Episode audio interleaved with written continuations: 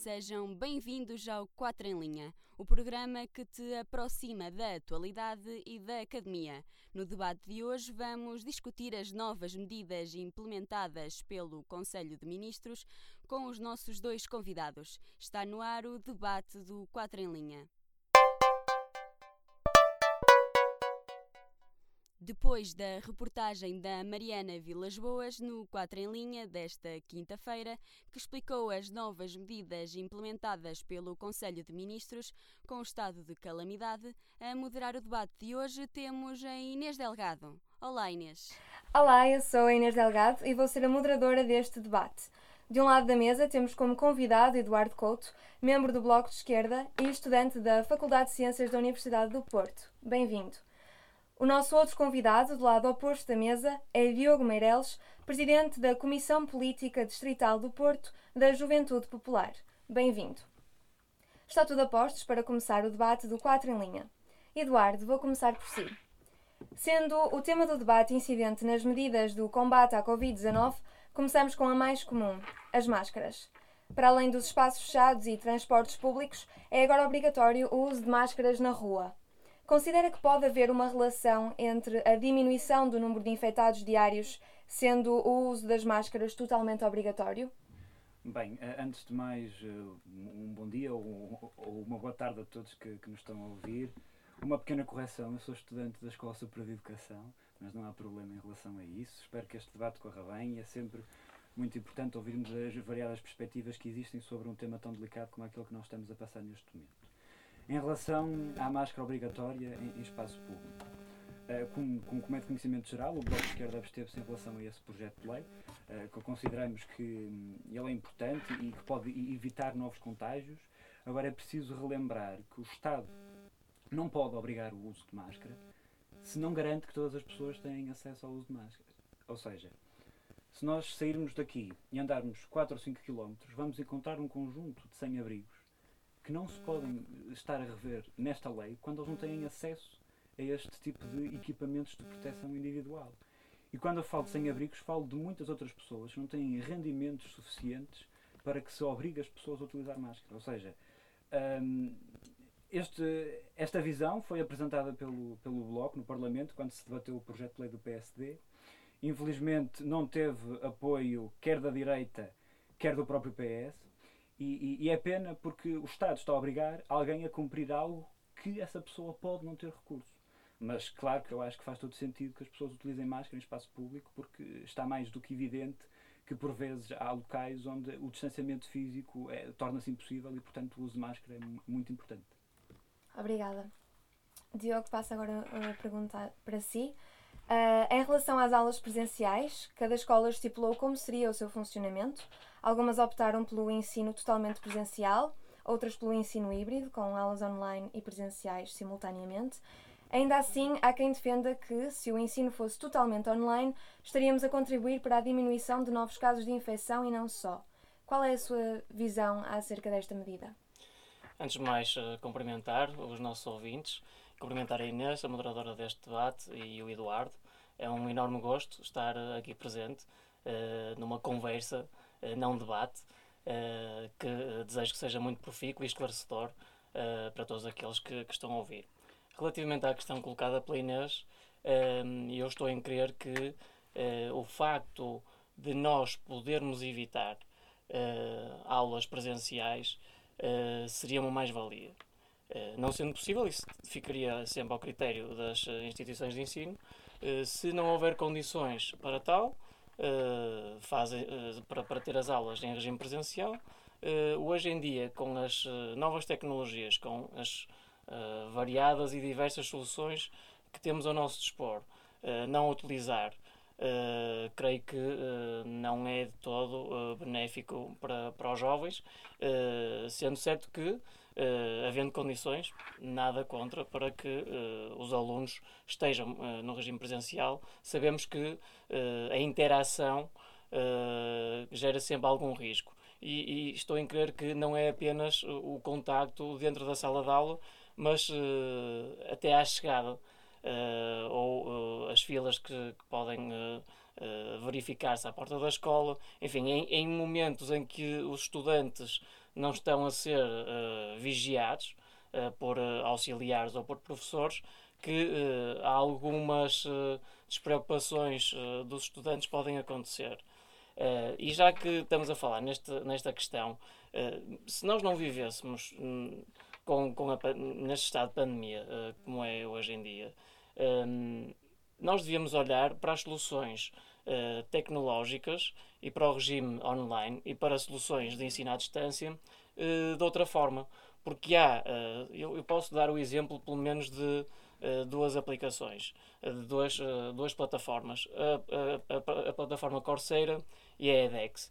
É de uma qualidade tal e, e abarca temas muito amplos que estão disponíveis uh, para toda a gente à distância de um clique e a nível de custos são custos muito inferiores. Portanto, só para deixar aqui esta, esta deixa e, e o sentimento da parte da juventude popular, uh, não seria necessário nós estarmos a atravessar esta crise pandémica uh, para adotarmos melhorias substanciais no ensino e olhar para este tipo de ferramentas com outros olhos. Muito obrigada. Agora, para a terceira pergunta. Uh, estávamos em meados de março, quando a Europa entrou num confinamento que viria a durar dois meses.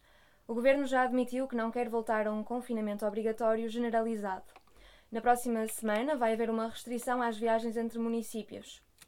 Este tipo de medidas são eficazes para evitar outro confinamento como o que tivemos no início do ano, Eduardo?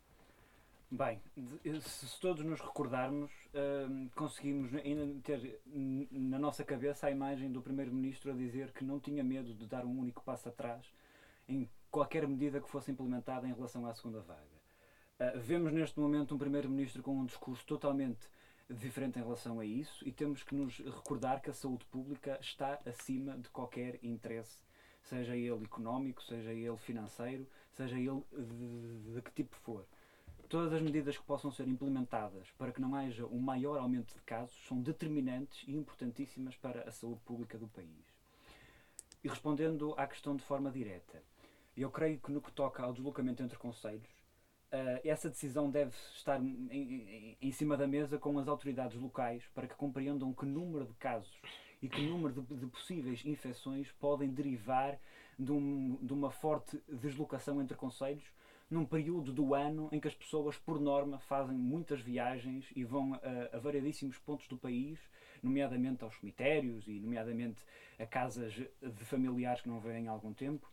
E, portanto, eu acho que nós eh, devemos sempre pensar que o nosso, a, nossa a nossa satisfação pessoal não se deve estar a sobrepor àquilo que é a saúde pública e àquilo que é eh, as pessoas que nos rodeiam. Muito obrigada. Eu faço a mesma questão para, para o Diogo. Um, acha que, havendo uma restrição às viagens entre municípios, uh, que esta medida é eficaz para evitar outro confinamento como o que tivemos no início do ano? Esta medida não é nada eficaz. Zero eficaz. Passando esta expressão muito clara, porque é uma uh, medida uh, que apresenta a restrição uh, das pessoas, dos cidadãos, não se poderem deslocar para, município, para outros municípios que não o da sua residência, só que existem imensas exceções. Uh, basta nós termos um bilhete, uh, suponhamos, eu sou do Conselho do Porto uh, e tenho um bilhete para ir a um teatro em Baião, dentro da, da, área metropolitana do Porto. Já me posso deslocar. E há outras exceções que são absolutamente ridículas e que, que leva a que não haja critério absolutamente nenhum. Portanto, esta medida foi um disparate completo e em nada vai uh, ajudar a que uh, o vírus não se, não se propague ainda mais, porque as locações vão se fazer na mesma. É certo que vai haver uma tendência para as pessoas, por medo, por receio, só por saberem que há essa restrição, mas se lerem atentamente o que é que podem fazer, podem fazer quase tudo e mais alguma coisa. Portanto, eu creio que não é com este tipo de medidas que nós vamos conseguir, ponto número um, convencer a população de que as regras que são estabelecidas são regras que nos vão ajudar a conter a propagação do vírus. Porque depois, se ninguém levar a sério as medidas que são tomadas, com restrições e com várias exceções, ninguém quer cumprir e depois há outra questão. A fiscalização também não deve lá estar, uh, infelizmente, porque o governo não terá capacidade para fiscalizar se uh, uma pessoa ultrapassa o seu município ou não. Portanto, a nível uh, prático, na teoria, se nós fizéssemos esse impedimento de uma forma mais em absoluto, nesta fase em que realmente, como o Eduardo referiu, tende a haver muitas locações interconselho, claro que sim. Agora, tal qual como o, o, documento foi, foi redigido, não é solução nenhuma. Ok. Agora para a quarta pergunta. A mais recente controvérsia gira em torno da aplicação Stay Away Covid. Sendo questionável a obrigatoriedade de registro e uso da mesma, qual é a visão que ambos têm em relação à aplicação? Comece pelo Diogo agora. Bem, é uma questão uh, muito relevante Uh, e vou, vou responder de uma forma muito clara. A obrigatoriedade não, a utilização sim. Isto é, uh, mesmo a nível constitucional, uh, diz que talvez não seja possível obrigarem que as pessoas descarreguem a aplicação e também acho que nós não devemos partir para, para, a obrigatoriedade. e aqui chamar ao bom senso da população. Uh, se nós temos várias aplicações para tudo e mais alguma coisa, aplicações, redes sociais, uh, temos aplicações, enfim, uh, para tudo e mais alguma coisa, e para este caso em específico, que é uma aplicação que efetivamente ajuda a rastrear uh, contactos que, que houve entre pessoas que, que estiveram juntas, naturalmente, e que uma pode acusar positivo e, e, e deverá informar as pessoas em quem esteve em contacto, é uma aplicação que, à partida, nos parece ser extraordinária. Agora, os relatos que nós temos vindo a obter é que uh, a aplicação tem várias falhas. Ou seja, mais uma vez aqui, uma solução, mas que acaba por solucionar pouca coisa porque tem falhas no sistema que são graves e impedem que o objetivo para, para, o qual a aplicação foi criada não seja cumprido, nomeadamente a dificuldade que os médicos têm em, uh, em criar o código. Uh, houve um relato que, que saiu num órgão de comunicação social de uma pessoa que esperou 18 dias para obter o código, enquanto que uh, nós falamos que, que, as pessoas têm, manter, têm de se manter em quarentena durante 15 dias. 18 dias ultrapassa já esse, essa, essa distância temporal. Uh, para alertar as pessoas com quem uh, a pessoa que testou positivo esteve envolvida uh, e não, não leva a nada. Portanto, Aqui a solução seria, e a posição da Juventude Popular, Uh, nós utilizarmos mais uma vez, há pouco falamos na questão do, das ferramentas online para o ensino, aqui ferramentas uh, para, relacionadas com a saúde e com o rastreio uh, dos, dos casos positivos, nos parece que é uma solução boa. Agora, tem, de estar, tem de ser eficiente. e as pessoas, e aqui apelar ao bom senso das, das, das pessoas. O, o, que se foca muito no, quando se fala na, na aplicação de Covid é, é, a questão da privacidade. Um, quando nós falamos no Facebook ou no Instagram ou em, em outras uh, uh, ferramentas que, que, quase a maior parte da população usa uh, diariamente, se for preciso, há muito mais problemas, há, há, há, problemas mais graves a nível de privacidade nesse tipo de, de aplicações do que nesta em questão, em que já, já surgiu uma comparação em que os dados que são obtidos são, são ínfimos, são, são residuais e, e, e, o facto da população estar preocupada com a privacidade numa aplicação com este cariz uh, acho que é errado porque é uma aplicação que, mais uma vez aqui reforçando e colocando em bold, funcionando em pleno, porque se não funcionar em pleno, mais vale a pena não descarregarmos a aplicação, uh, que, será, que seria uma solução a adotar. Eu próprio, confesso que uh, descarreguei uh, a aplicação, mas também estou com aquele receio de eu tenho a aplicação, mas se os códigos não entrarem, é, é, igual a nada. Portanto, imaginemos que alguém com quem eu estive em contato está infectado certamente não vai à aplicação para me informar, vai certamente utilizar o SMS ou outra forma de contato para me avisar, para eu ter uh, cuidado, fazer o teste, porque estive em contato com essa pessoa. Muito obrigada. E agora passo a mesma questão para o Eduardo. Um, é questionável a, a obrigatoriedade de registro e uso da aplicação. Um, Qual é a, a sua Ah, visão? Eu acho que essa é uma ideia sem qualquer tipo de nexo e sem um sentido crítico. Tanto que o próprio governo a- acabou por retirar essa medida antes dela chegar a ser votada. Houve um largo, um largo consenso dentro dos partidos políticos e dentro, da, da- dentro do, do- do que é a perspectiva que as pessoas têm sobre a aplicação, em que se chegou à conclusão que não faz sentido que o governo decrete que alguém é obrigado a ter no seu smartphone pessoal uma aplicação. Isso não faz sentido. É inconstitucional.